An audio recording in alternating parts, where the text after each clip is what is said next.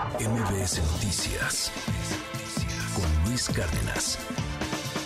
No, bueno, y estoy emocionadísimo. Siempre es un honor poder platicar con alguien que sabe de todo, que, que, que, tiene una conversación increíble, con el que siempre aprendes, y es Roy Campos, que está aquí con nosotros en MBS Noticias. ¿Cómo estás, Roy? Bienvenido. Siempre el honor es mío. No, Te voy hombre. porque mm, gente inteligente se agradece. Ah, es más, podemos quitar los eres. micrófonos, poner. Poner bueno, en el estadio de los Tigres, podemos ponernos a... Ah, unas chelas acá, creo, que- creo que ya, ya es hora, ¿no? En algún lugar debe ser mediodía. Sí, ya, ya, ya podemos. En algún lugar debe ser mediodía. Pero siempre con gente inteligente siempre es interesante platicar, así que a tus órdenes platiquemos No, de lo que quieras. Oye, no, y lo que no sé, Roy. digo, no sé y ya. No, pues sí, ya, a ver, pero Sí. se vale de todo. Vienes del Salvador. Vengo a El Salvador el fin de semana, Ajá. estuve por allá en El Salvador. Qué padre. En El Salvador trabajo desde 2007. Ujú. 2007. Ujú. Y me ha, me ha tocado estar como muy, muy siguiendo mucho a Nayib Bukele desde 2016, cuando era alcalde de Nuevo Cuscatlán, luego de San Salvador, luego presidente, ahora la reelección. Y la evolución del Salvador es impresionante. Nada se Sí. parece al 2007. Sí, Eh, claro. Es impresionante. No, hay, hay colonias y zonas que no podías entrar y que ahora la gente vuelve a conocer. La mitad del Salvador lo gobernaba, medio gobernaba Sí. lo que era el gobierno y la otra mitad lo dominaba la delincuencia. Pero cuando digo dominaba, dominaba. Te cobraba por entrar a esa zona como si fuera otro país. Sí, no, claro. no, no. El centro nunca lo conocías. ¿no? Ujú. Y hoy caminas a las 3 de la mañana. De hecho, se volvió meme. Se volvió meme el que la gente caminara a las 3 de la mañana. Porque Ujú. por lugares peligrosos hiciera un live, hiciera en vivo. Estoy pasando por aquí, estoy Ah, sí. Y en vivo se volvió como Ujú. costumbre decir, aquí ando, Sí, claro. para decir no pasa nada. Ujú. Sí, No, no, hay, no hay, porque antes, pues te mataban. O sea, Mataban. Te, te secuestraban, te quitaban todo, si bien te iba, pero Sí. si no, te mataban. Ahora, combatió a las maras, las combate, las combatió de una manera pues muy cuestionable para los grupos de derechos humanos, para la, Sí, para sí, la política alta, para, para el círculo rojo, pero la gente lo adora. Sí, mira, pi- piensa que es un presidente, que no es un presidente, no es un presidente politólogo, es un presidente estudiado, Sí, sí, sí. es un presidente muy inteligente, extremadamente inteligente, autodidacta, y que lo único que le importa es dar resultados, cumplir promesas. Es, es, nada más, es un político que le importa cumplir promesas. Yo dije que iba a acabar con la inseguridad, tengo que acabar con la inseguridad. Y O sea, acabó. Sí. Ahí le está. Le importa, yo dije que la salud, la salud, yo dije, entonces, le importa cumplir promesas y la gente está feliz. Eh, sí es cierto, hay muchos encarcelados y seguramente, yo no he ido a la cárcel. ¿no? Seguramente hay encarcelados algunos inocentes o algunos que están encarcelados solo por ser amigos de, porque eran de la banda Sí, de sí, sí. y no hicieran malos, ¿no? Sí. No hicieron nada malo. Pero la gente que está afuera está feliz. Oye, y se reflejó en la elección, ganó que con 85%. 85%. 85%. ¿La oposición existe en El Salvador ahorita Sí después de esto? existe, sí existe, O sea, ¿qué pero hacen? tienden a ver, el, el- el Frente Sandinista 7%, Arena 5%, son los, do- los dos anteriores que gobernaban, sus presidentes anteriores están encarcelados o perseguidos, eh, asilados en Nicaragua, Sí.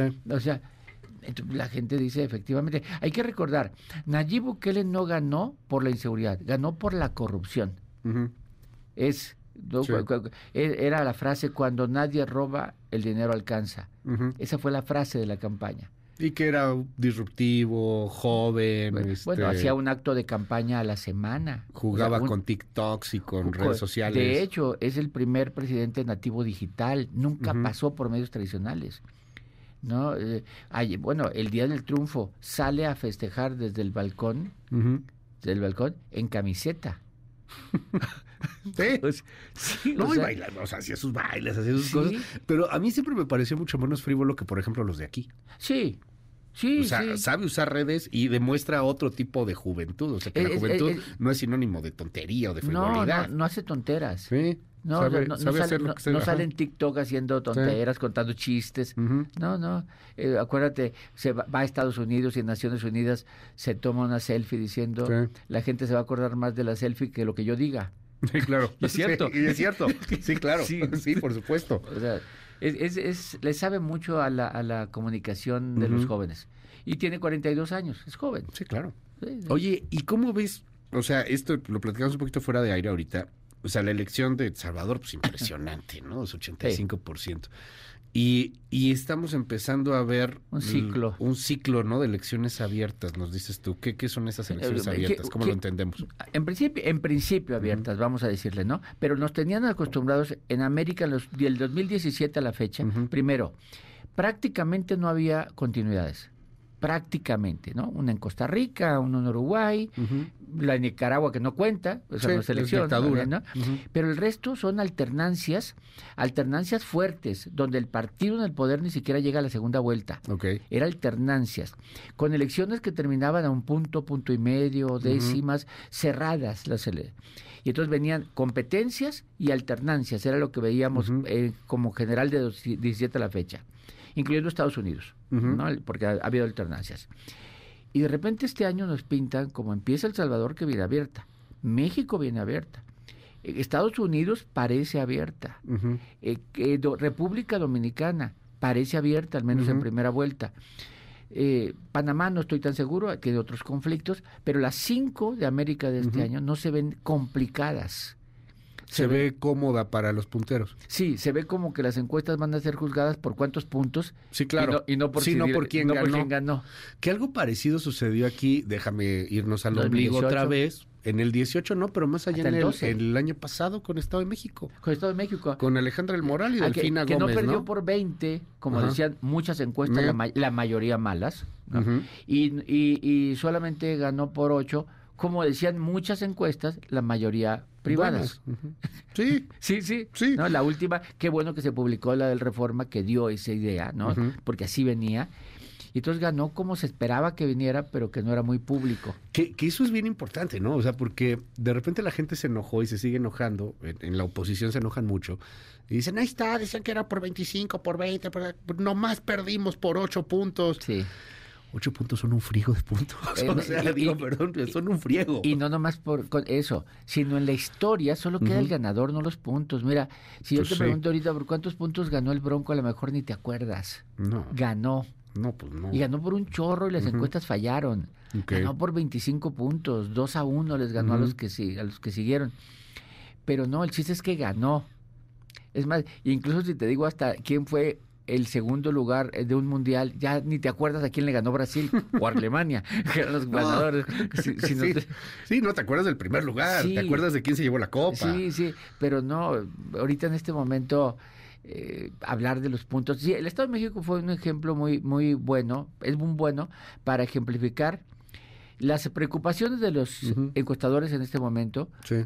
Yo podría decir que son cinco, bla, bla, pero es la uno es la inseguridad de los encuestadores, es- Ujú. esa vive en una inseguridad Todos. como periodismo claro. o como la política. Sí. Si andan en la calle, hay inseguridad.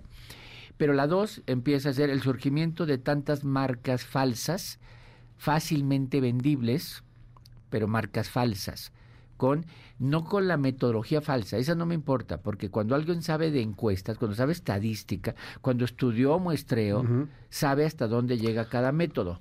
O sea, las, las encuestas patito que están saliendo, Sí, pero, pero además muy vendibles. ¿Qué, ¿Qué se necesita para hacer una encuesta? Porque tengo entendido que no Hacer- tanto, saber, ¿no? sa- saber hacer gráficas. O sea, porque no necesitas hacerlas. ChatGPT sabe hacerlas. Sí, saber hacer gráficas, le pones el número y te hace una gráfica, el Excel, Ajá. y la vendes. ¿Por qué? ¿Para qué levantar una encuesta si vas a inventarla? Pues este- Y la publica. y Y, la publicas. el INE, pero el INE se supone que tiene, pues, tiene ver, registrados, ¿no? Y O si, algo eres así. muy, y si eres muy hábil, a ver, y si entonces te saca, saca una, una lista, encuestas que no se han registrado. Sí, te metes a la cárcel por eso, no, no te No metes pasa a la nada. cárcel. O sea, es como el presidente diciendo algo, una, una amonestación y ahí queda. Y, a ver, y la otra sí digo acá entre nos, ¿Eh? que- ¿qué tan laxo o qué tan estricto es registrarte en el INE? A ver, es muy fácil, encuestas? es muy fácil. Mira, cuando, cuando la pregunta clásica, Luis, es ¿a qué encuesta creerle? Es una pregunta clásica. Sí, ¿Cómo, claro. ¿Cómo saber si le puedo creer una encuesta? ¿No? Y entonces los lo- los mismos que pueden engañar te dicen, no, es que fíjate en la metodología y fíjate. Sí. A ver, si, si, inventas datos, ¿por qué no vas a inventar una metodología? Nomás tienes que entrar a alguien de los que sí la hacen, copiarla, medio adaptarla y la pones igualita. O sea, y estás, ¿no? No, es que es que el archivo se entrega. A ver, el archivo, bajas un archivo de los que eh, sí hacen encuestas, las meten al INE, bajas el archivo, modificas un par de modificas una, una, columna, dos columnas y las mandas y haces, puedes inventar cosas. Oye, pero es muy mala noticia para encuestadores, ¿no? Claro, pero digo, las, preocupaciones son una la inseguridad y dos la aparición, la aparición de, ese es el asunto. Sí, claro. Luego, Tres, la preocupación tres es el uso indiscriminado que están haciendo candidatos y partidos de la encuesta como mercadotecnia electoral, como propaganda electoral. claro. Se mezcla con la otra. Yo necesito hacer propaganda electoral, necesito una marca falsa, yo mismo me la invento o contrato al que la haga, etcétera. Y no nomás eso, dado los medios alternativos, contrato la falsedad y la pauto. Sí, claro. Y la muevo, y la muevo, y la, muevo, y la muevo. Y la muevo y le mando, los mando a los medios. Y, y, es falsa. Y se puede mezclar y entonces vienes con esas dos preocupaciones. Hay una tercera preocupación que son las fallas reales de las encuestas. Que pueden fallar. O sea, ¿no? Pueden fallar. Y puede ser que las falsas estén más cerca del resultado. Oye, dime, Lo cual ha pasado muchas veces, por cierto. ¿Qué tanto influye o no influye este tema de, pues, de, sacar la, una, una encuesta y otra encuesta y otra encuesta que te empieza a hablar de las inevitabilidades. O sea, hoy se siente para muchos inevitable que gane Claudia Sheinbaum. Como decía Aguilar, Aguilar Camino, están creando la idea del arroz ya se coció. Exacto. Esa es de sí. arroz ya se coció. A ver, sí, sí influye, sí influye en el sentido, mira, te voy, te voy a dar, por ejemplo, de estadística. Hoy la preferencia electoral bruta ¿no? por Xochitl estará del orden de 27 puntos, ¿no? 51-27, 24 puntos, es la última encuesta que publiqué, 27%. 51-27, unos 20 puntos promedio arriba 20, Vamos, Pongamos, 20, en dos, 20, cerremos en dos, dos 20, va. Eh, pero cuando pregunto quién cree que va a ganar, ahí hay un solamente un 20% que dice Xochitl Gálvez. Quiere decir que 27 dice que votó por ella, pero hay 7% de mexicanos que dicen, voy a votar por Xochitl, pero sé que no va a ganar. Toma. O sea, esa, esa, esa, es una percepción creada por las encuestas.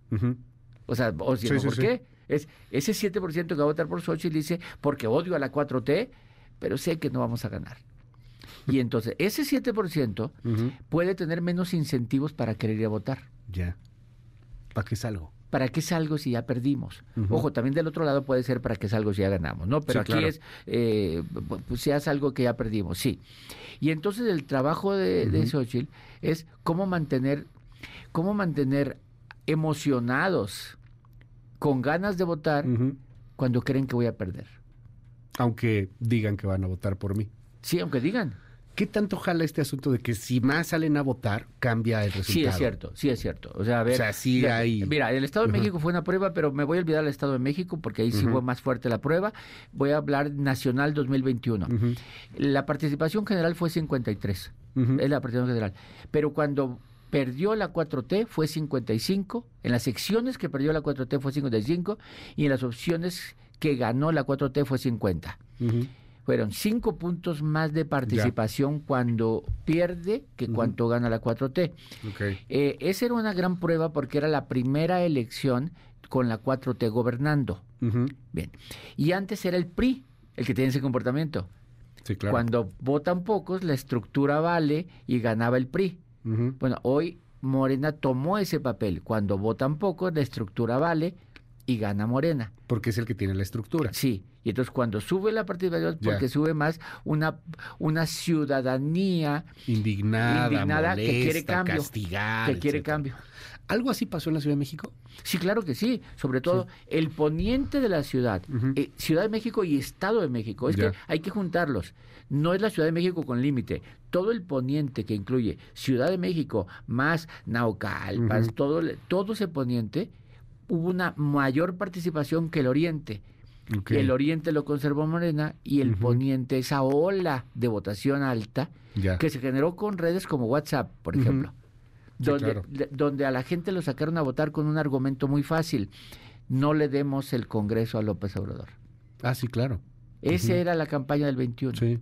No importa quién era el candidato de, de, de, alcalde. yo me acuerdo, tú, lo mediste mucho. No era cañón. Había gente que votaba por la oposición sin saber cómo Sí, se llamaba el candidato. No tenían idea. De- y a la fecha creo que ni saben, ¿eh? porque el objetivo era no dar el Congreso, entonces motivaron, eh, motivaron Sí. eso. Por eso incluso la marcha del 18 puede ser importante. La de febrero. Yo estoy seguro, En 10 días. estaría viendo una encuesta ahí, ¿no? El, de- el, de- el Sí. 18 de febrero ahí, No, bueno. de dónde vienen y van a venir del poniente.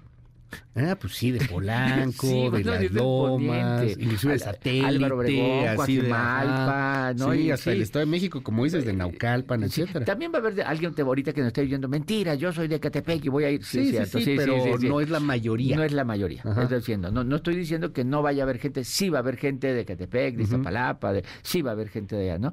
Pero en su mayoría se van a mover del poniente. Y esos no solo, Claro. no solo son gente que va a votar, porque van a votar, sino van a ser activistas. Claro. ¿No? Y entonces, eh, pero sí, la Ciudad de México pasó eso en el 21. Esta, esta elección de la Ciudad de México, es que muchas yo las veo, ahorita lo platicamos, ¿no? Yo te quiero preguntar cómo ves así los estados, pero en particular la Ciudad de México se siente competida.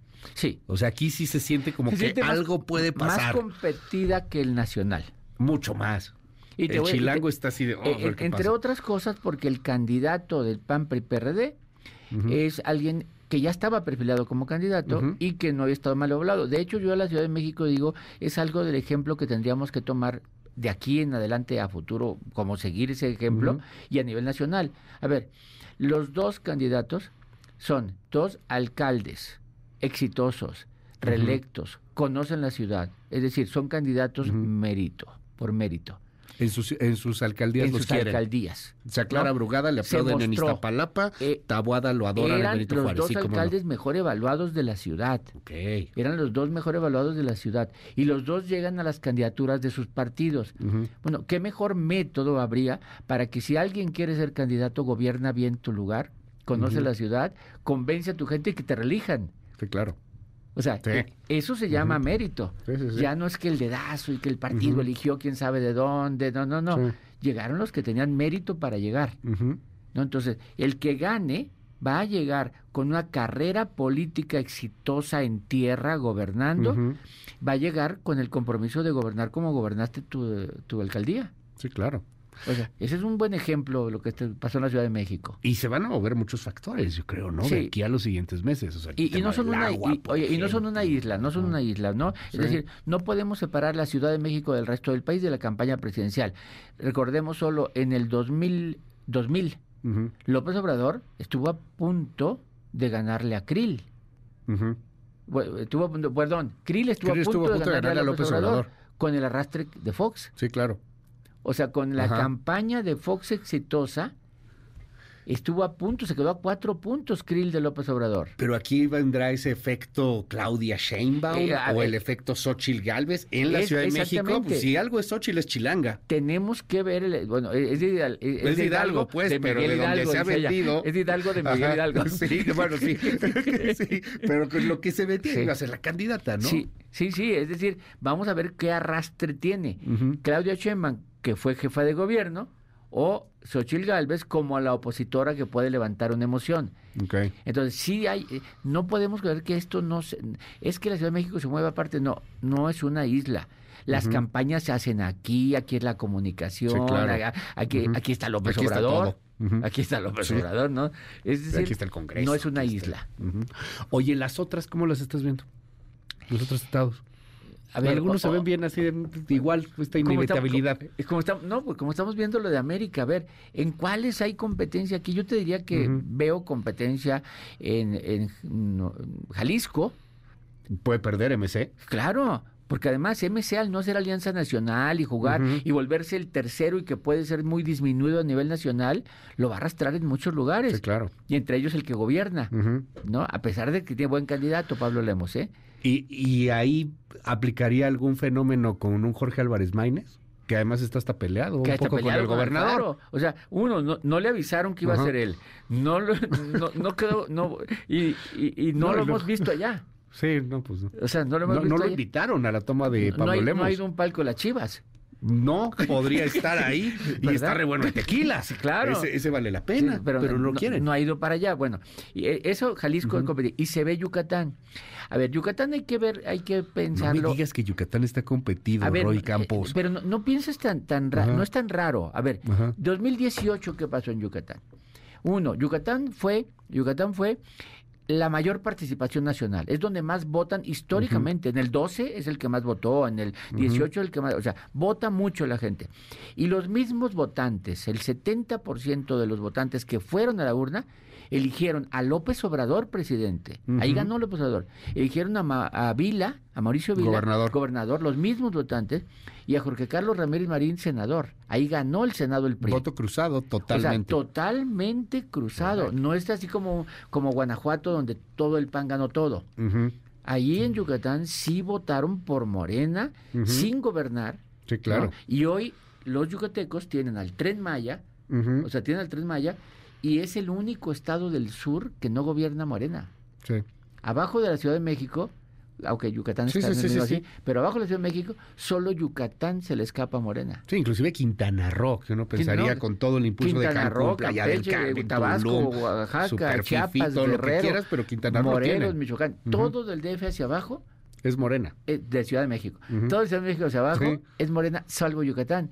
Entonces no, no se nos hace muy extraño. Ahí hay competencia en Jalisco y en el resto, pues va a haber campaña. Vamos a ver si se cierra alguna, si se cierra Morelos, vamos a ver, ¿no? Porque efectivamente... Morelos traen todo este tema de que es que la candidata era de Morena y ya no lo quiso Lucy Morena, Lucy, Lucy Mesa. Mesa, y entonces Sí. se fue a ser este de la oposición y por eso va a arrasar y le va a quitar todo a Cuauhtémoc Es que, Blanco. oye, es que es bien chistoso ahí porque es la, la senadora Lucy Mesa de Morena no fue candidata y se pasa fue al PAN, y se PRI, pasa. PRD.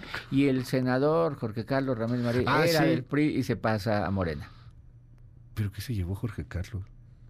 No sé si se llamó, pero está en la lista. Sí, sí, pero Está en la ahí lista. quedó, ¿no? O sea, de hecho, de hecho, fíjate, en la expectativa era que iba a ser candidato a gobernador. el candidato a gobernador es un expanista. Sí. El candidato a alcalde de la capital es un expanista.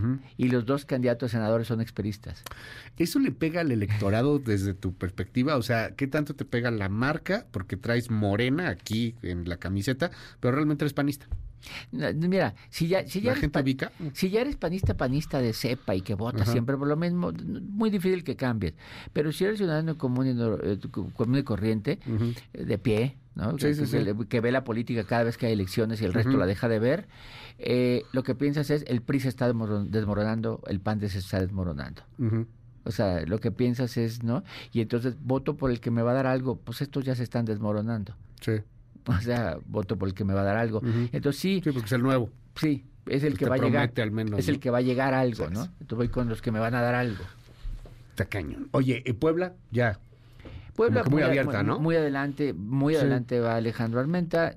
Eh, Todo se puede cerrar porque tampoco Eduardo. Rivera no es mal candidato, fue un claro. buen alcalde de la capital. Pero, a ver, pensemos ahorita, las campañas, los que van abajo tienen la carga de la campaña. O sea, los que van abajo tienen, tienen que hacer campaña para poder volar. El que está arriba tiene que mantener, no cometer errores. Y hasta ahorita Alejandro Armenta no lo hemos visto cometer errores. No, va cuidándose y cuidándose. Esto de cometer errores es muy interesante. El primer lugar, una Claudia Sheinbaum no, no, no quiere cometer errores. No. No, quiere moverse de No toma. Todo riesgos. es- ajá. Pero es lo correcto estratégicamente para ella. ¿Y Xochitl cómo la ves? Está Xochitl, tomando riesgos, Xochitl se está haciendo algo. lo que tiene que hacer. Tratando de llevar al debate, tratando de motivarlo, de cucarlos, diría el presidente, ¿no? Y eso se trataría de, señor presidente, defienda su investidura y México y pida y demande al periodista. por- o sea, tratando de meter ese tema, ¿no? El presidente pues, no cae en el garlito, en el gambito para hablar de ajedrez, y, y- pero Xochitl está haciendo lo correcto, tratando de motivar pleitos. ¿Cuán- ¿Cómo surgió Xochitl? Por el pleito con López Obrador. Claro. O sea, ese Sí. fue, ese es su terreno natural, ¿no? Pero así que Claudia le haga mucho caso, no. Y que el presidente le haga mucho caso, no. Y si le ponen a alguien a contestarle es Tatiana o. Noroña. ¿no? O sea, sí, ¿no? Sí, claro.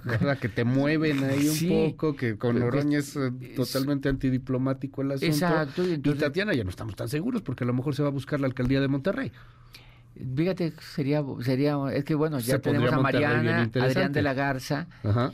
Yo no sé si Tatiana vaya por Monterrey. Podría no ir sé. También, también podría ir por San Pedro. No sé, no sé por quién. No, no la he visto todavía en las listas, pero puede ser. Sí, digo, ella, ella Sí. lo, ha, lo ha mencionado como Sí. carta abierta. Oye, Roy, te mandan saludos y te recuerdan muchas cosas, Ah, ya te imaginarás. Espero que mi Este, mamá no se moleste. Saludos, señora. Este, ya, nos lo recuerdo seguido, seguido. Sí. Aquí uno se acuerda Yo siempre también, de me su acuerdo, mamá. yo también la recuerdo. Sí, sí, sí, exacto. Está muy bien. Oye, pero a ver, pregunta, por ejemplo, aquí mucha gente, este, tenemos mucha gente en Veracruz. Veracruz, ¿qué, ¿cómo lo ves?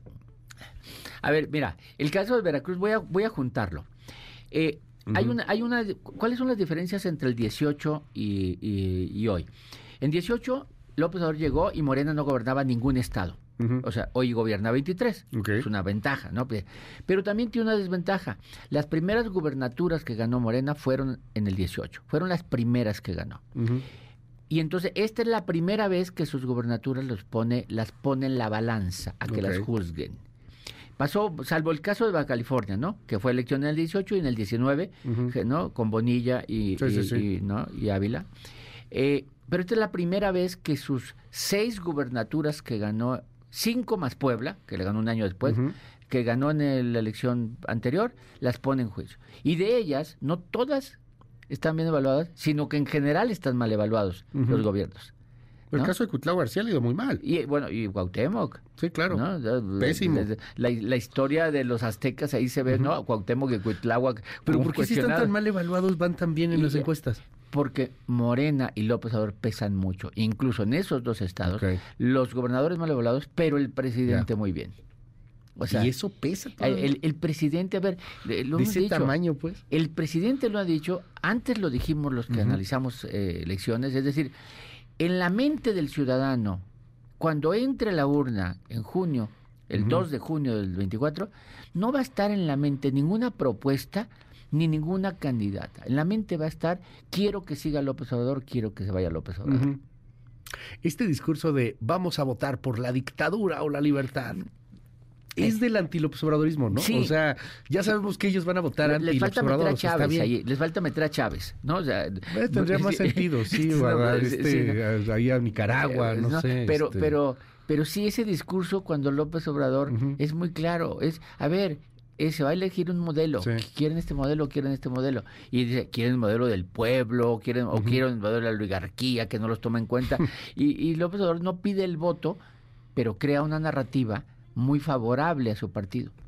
¿no? Y además, creo que lo tiene pensado desde que tomó la primer mañanera no ahora, sino desde la mañanera está creando esa, esa percepción.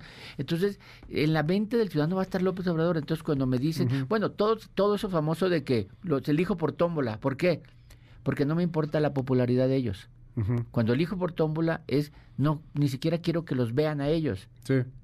¿No? Ellos van a ganar o van a perder. Y espérate, la campaña de Morena va a ser muy clara. Votó parejo. Sí, claro. Votó Sí, no, a en ver, ellos C. Sí. Ellos quieren todo. Votó en cascada, Ajá. es decir, vota en todo igualito, lo cual puede, puede perjudicar al PT y al verde, ¿eh? por cierto. Porque es todo igualito, Ah, sí, claro, porque tú es morena. todo morena y, no Y les- los otros y no los les que van a toca, la alianza no les toca. Entonces yo creo que ellos tendrían que hacer la campaña aquella de Elba de uno de tres. Ujú. Oye, dame uno de los tres. Claro, sí, exacto. Sí.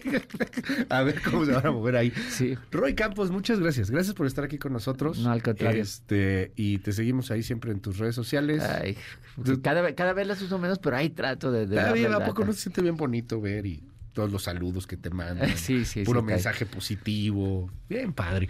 Muchas gracias, No, no me molestan, por cierto, ¿eh? sigan, ¿Qué sigan cuánto- mandándolos. ¿Que cuán- Ah, que cuánto tiene, cuánto tienes la ciudad de. Bueno, pues ahí están todas en, en tu Sí, página. la Ciudad de México publiqué esta semana, esta Ajá. semana 15 puntos. Traes 15 puntos arriba 15 puntos a Clara. a Clara Brugada. Sí. Y todas las encuestas están disponibles en la página, ¿no? Todas, todas las que se publican oficiales, ojo, porque se inventan varias. Ajá. Es, es, es Ay, fácil inventar. Sí, pues súper sencillo. La neta, súper sencillo, Sí, ¿verdad? es fácil inventar. Entonces, que uno está pendiente que inventen y le digo al INE, al INE cada vez que inventan, le, le mando comunicación al INE y le digo, esta no es mía. No me pidas datos, ¿eh? Sí, claro. Ah, o sea, hasta con el INE caen. Sí, no. O sea, el INE te- te pide el, algo que el tú INE no monitorea todas las publicaciones, incluso Ajá. redes sociales. Todas las monitorea. Y les pide a los encuestadores, oye, no me has entregado la factura, el archivo, el reporte de esta encuesta. Y entonces tenemos que estarle diciendo, esta no Es es que mía. esto yo no la hice, esta por es eso no te la he entregado. Exactamente. Ah, está cañón. Bueno, de todas maneras, mitowski.mx, ahí está. Así, Mitowski, todas con- las encuestas. Mitowski MX, o sí, mitowski.mx están todos. Todas las oficiales no están las inventadas, discúlpenos. Gracias, Roy. MBS Noticias con Luis Cárdenas.